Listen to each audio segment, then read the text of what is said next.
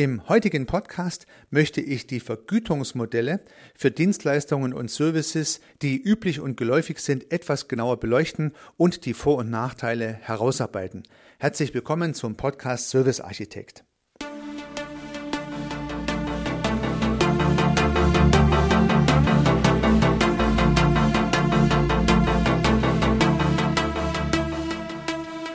Gedankenblitze. Die schnelle Idee, die überraschende Perspektive für Ihr Business. Lassen Sie sich inspirieren.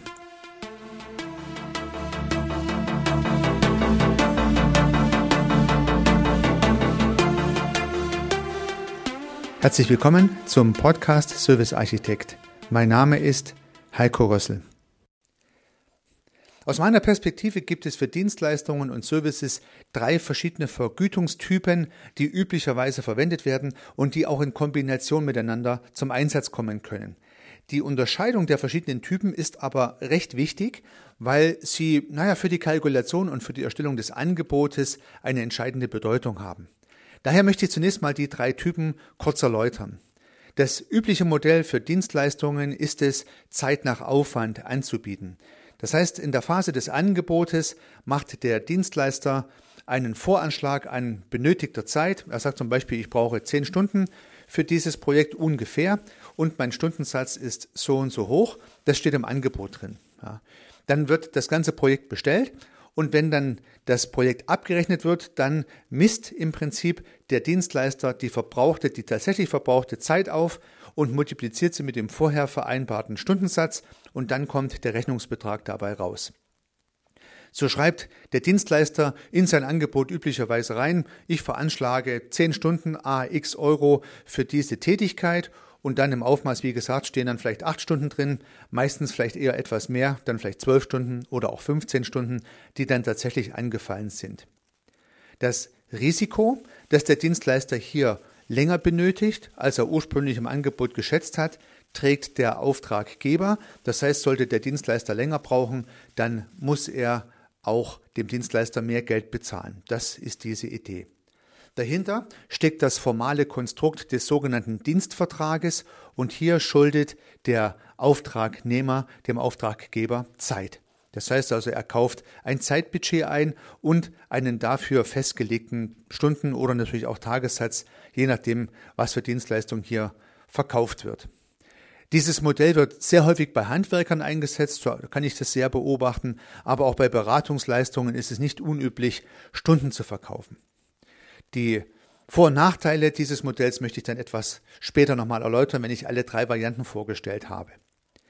Die zweite Variante ist, dass die Dienstleistung als Pauschalpreis angeboten wird. Also im Angebot steht drin, ich biete dir beispielsweise die Renovierung dieses Zimmers äh, inklusive Material und Leistung zu einem Preis von, keine Ahnung, 2000 Euro an. Ja. In diesem 2000 Euro Preis ist nun alles beinhaltet, was zum Beispiel dieser Maler benötigt, um dieses Zimmer halt zu malern. Und äh, ja, in diesem Falle kann der Dienstleister keine anderen Betrag abrechnen als den, den er im Angebot formuliert hat. Das heißt, wenn das Werk erbracht wurde, also in dem Fall das Zimmer tapeziert, dann schreibt er eine Rechnung über genau die vereinbarten 2000 Euro und es spielt keine Rolle, ob der Dienstleister mit den veranschlagten Zeiten, die er natürlich trotzdem kalkuliert hat, hinkam oder nicht. Das heißt, die Zeitkalkulation ist eine reine interne Kalkulation des Dienstleisters. Der Auftraggeber weiß noch nicht mal, welchen Zeitfaktor hier, welcher, welcher Zeitfaktor hier zugrunde lag. Das heißt, ein Pauschalpreis wird bezahlt, wenn die Leistung erbracht wurde. Und da man diese Leistung auch als Werk bezeichnen kann, ist das formale Konstrukt hinter dieser Art von Vergütung der sogenannte Werkvertrag. Das heißt, ist das Werk erbracht, dann wird der Preis bezahlt. So, dann gibt es eine dritte Art der Vergütung von Dienstleistungen, die kommt insbesondere bei freien Berufen zum Tragen und das sind sogenannte Honorarordnungen. Das sind also gesetzesähnliche Formulierungen, in denen drin steht, was der Dienstleister für seine Dienstleistung erhält. Und um bei diesen speziellen Dienstleistungen, bei diesen speziellen freien Berufen äh, nicht den Wettbewerb über den Preis laufen zu lassen und aus anderen formalen Gründen, die mir nicht so klar sind, hat der Gesetzgeber hier Preise festgelegt. Ja. Das trifft zum Beispiel für Rechtsanwälte zu, das trifft für Notare zu, das trifft für Architekten und Ingenieure zu, auch für Ärzte. Und hier ist es meistens auch eine Fallpauschale. Ja, also das heißt für eine gewisse Untersuchung, für ein Blutabnehmen, für ein Medikament verschreiben. Bei den Ärzten äh, wird dann ein gewisser Betrag veranschlagt und abgerechnet, wenn man es privat bezahlen muss natürlich. Ansonsten muss es die Krankenkasse bezahlen, aber der Arzt rechnet trotzdem nach dieser Verordnung ab. Bei Anwälten, die dieses Prozedere schon mal erlebt haben, ist der Streitwert häufig ein relevantes Thema. Das heißt, je nachdem, wie hoch der Wert ist, über den gestritten wird, im wahrsten Sinne des Wortes, variiert das Honorar des Anwalts. Das gleiche trifft auf den Notar zu. Nicht immer, aber meistens. Bei Architekten und Ingenieuren ist das Volumen des Bauvorhabens oder der zu planenden Anlage häufig die Maßgabe für die Berechnung des Honorars. Diese Aspekte sind in sogenannten Gesetzesordnungen festgelegt und stellen die dritte Variante der Vergütung dar, allerdings nur dann, wenn die Dienstleistung und der Service auch genau in einem Bereich stattfindet, der diese Gesetzesordnung umfasst. Dafür gibt es dann aber in diesen Bereichen auch andere Regeln, die man entsprechend einhalten muss. So. Natürlich gibt es nun die Möglichkeit, diese Dinge zu kombinieren. Insbesondere die Variante 1, also Zeit gegen Geld, und die Variante 2, äh, pauschale Preise, lassen sich auch gut kombinieren. Und bei den Freiberuflern unter meinen Zuhörerinnen und Zuhörern, da können natürlich auch Honorare der freien Berufe noch zusätzlich mit Zeit- oder Pauschalblöcken ergänzt werden. Also es heißt nicht, dass ein Architekt nur nach Honorarordnung beispielsweise anbieten muss. Er kann natürlich auch zusätzlich Zeiten anbieten oder er kann Pauschalpreise machen, wenn es nicht mit der Honorarordnung kollidiert. Ja, das ist klar. Es müssen also besondere Leistungen sein, in dem Fall andere Leistungen sein, als im Honorar beinhaltet. Also das sind die drei Honorartypen, die zum Tragen kommen können. Nun vielleicht noch kurz zu den Vor- und Nachteilen. Zeit gegen Geld, das übliche Verfahren, ja, das nutzen tatsächlich sehr viele, hat aber zwei Nachteile, sowohl für den Auftraggeber, also für denjenigen, der die Dienstleistung konsumieren möchte, aber auch für den Auftragnehmer, für den Anbieter der Services und Dienstleistungen. Derjenige, der den Auftrag gibt, hat das Problem, dass er zum Zeitpunkt der Auftragsvergabe nicht ganz genau weiß, wie viel er bezahlen muss und er muss sich darauf verlassen, dass der Dienstleister seiner Wahl vernünftig die Zeiten aufschreibt und abrechnet. Da gibt es halt auch Spielraum für, naja, sag mal, Manipulation und Grauzonen. Das gefällt meistens dem Auftraggeber nicht. Er hätte gern vorher genau gewusst, was es kostet. Das weiß er aber bei dieser Art von Vertragsgestaltung nicht. Das ist der Nachteil für den Auftraggeber. Dieser Nachteil wiederum ist der Vorteil für den Auftragnehmer.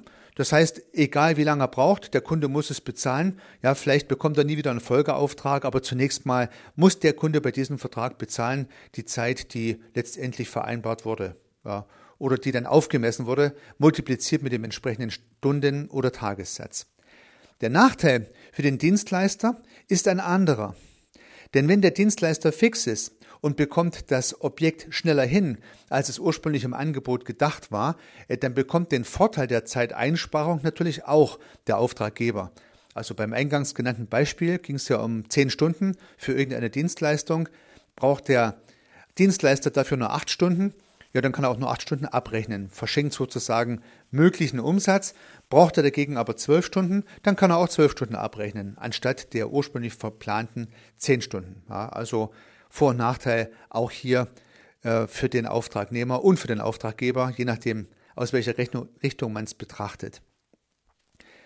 Pauschalpreise haben für den Auftraggeber einen großen Charme, denn er weiß vorher ganz genau, was der Preis ist, den er für die vorher definierte Leistung erhält. Das Risiko steckt ein bisschen in der definierten Leistung. Das heißt, wenn die Leistung nicht richtig definiert ist, wenn man das nicht exakt gemacht hat, dann kann es sein, man äh, streitet dann am Ende drüber, ob die Leistung nun wirklich fertig ist oder nicht. Und der Auftraggeber und der Auftragnehmer haben vielleicht verschiedene, naja, Ideen, was in der Leistung beinhaltet sein sollte oder muss. Ja. Nehmen wir eine Gebäudereinigung her. Ja, wenn es dann pro Quadratmeter vergütet wird oder pro Raum, und dann gibt es einen Streit darüber, was nun sauber ist und was nicht sauber ist, dann ist das ein schönes Beispiel über Streitfälle, die die Leistung beinhalten bei vorher definierten Pauschalpreisen. Das kann also hier das Problem sein. Dafür hat hier der Auftragnehmer, also der Serviceanbieter, also Sie, liebe Zuhörerinnen, liebe Zuhörer, einen sehr großen Vorteil. Durch die Pauschalierung kann ein schneller Dienstleister mehr Geld verdienen. Das heißt, er bekommt die Pauschale auch dann, wenn er sie viel schneller produziert hat. Das heißt, Effizienzgewinne bleiben beim Auftragnehmer. Das ist ein Vorteil. Ja, und dann kommen wir zur dritten Art der Vergütung, zu den Honorarordnungen. Ich denke, die Honorarordnungen sind im Wesentlichen auskömmlich kalkuliert. Ja, das heißt also, sowohl die Ärzte als auch die Rechtsanwälte als auch die Ingenieure und Architekten kommen klar mit ihren Honoraren. Aber aus Sicht des Auftraggebers hängen sie halt häufig am Volumen. Besonders drastisch ist es eigentlich bei Architekten und Ingenieuren. Das heißt, ein Architekt und ein Ingenieur hat nach der Logik der Honorarordnung kein Interesse, günstig zu bauen, denn je teurer er baut, umso mehr bekommt er Honorar. Also muss ich als Auftraggeber sehr darauf schauen, dass der Architekt meiner Wahl ja, einen vertrauensvollen Eindruck macht, dass ich ihm vertrauen kann, im wahrsten Sinne des Wortes, und er nicht mir einen sogenannten goldenen Wasserhahn ins Haus hineinplant, um sein Honorar zu erhöhen. Das ist der Nachteil für den Auftraggeber, ja, dass die Honorarordnungen häufig von der Motivation her schwierig gestaltet sind. Der Nachteil für den Auftragnehmer ja, ist eigentlich gar nicht wirklich vorhanden, es sei denn, äh, dass er sich immer kritisch beäugen lassen muss, ob er nicht vielleicht Honorar schindet durch zum Beispiel zu hoch angesetzte Bauleistungen und so weiter. Ja. Also drei verschiedene Vergütungsarten und sollten Sie den freien Berufen nicht angehören, dann sind die Variante 1 und 2 für Sie relevant, auch in Kombination. Und sollten Sie den freien Berufen angehören, dann können Sie unter gewissen Umständen nicht nur die Variante 3 verwenden, sondern auch zusätzlich die Variante 1 und 2, je nachdem, wie Ihre Honorarordnung genau gestrickt ist. Das hängt jetzt vom jeweiligen Fall und von der jeweiligen Berufsgruppe ab. Das sollen mal die drei Vergütungsarten für Dienstleistungen gewesen sein, um die es üblicherweise geht. Im nächsten Podcast möchte ich das Thema Productized Services beleuchten, eine spezielle Art und Weise der zweiten Variante, die Dienstleister und Serviceanbieter, naja, auf ein ganz anderes Niveau bringen können. Insbesondere auf ein anderes Niveau der Produktivität und auch der Profitabilität. Dazu lade ich Sie heute schon ein. Ja, dann wünsche ich mir, dass Sie für Ihre Dienstleistung, für Ihren Service das passende und richtige Vergütungsmodell herausfinden und entsprechend gut anwenden. Unternehmen Sie was, Ihr Heiko Rössel.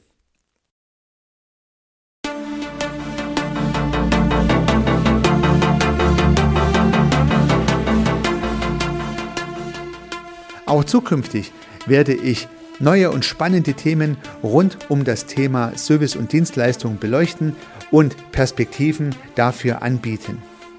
Wenn Sie keine Episode verpassen möchten, würde ich mich freuen, wenn Sie meinen Podcast in der Podcast-App Ihrer Wahl abonnieren. Und natürlich würde ich mich auch über eine Bewertung oder über eine Rezension freuen. Weiterhin möchte ich auf einen parallel laufenden Podcast von mir hinweisen, in dem geht es um das systemische Denken. Falls Sie sich dafür interessieren, falls Sie diese Methodik für sich verwenden und erschließen möchten, um im Geschäft und im Business, aber vielleicht auch ganz persönlich daran zu wachsen, dann empfehle ich Ihnen den Podcast Systemisch Denken von mir. Sie finden ihn in allen einschlägigen Plattformen und natürlich auch auf meiner Website www.servicearchitekt.com. Ich freue mich aufs nächste Mal. Hören Sie gerne wieder rein. Ihr Heiko Rössel.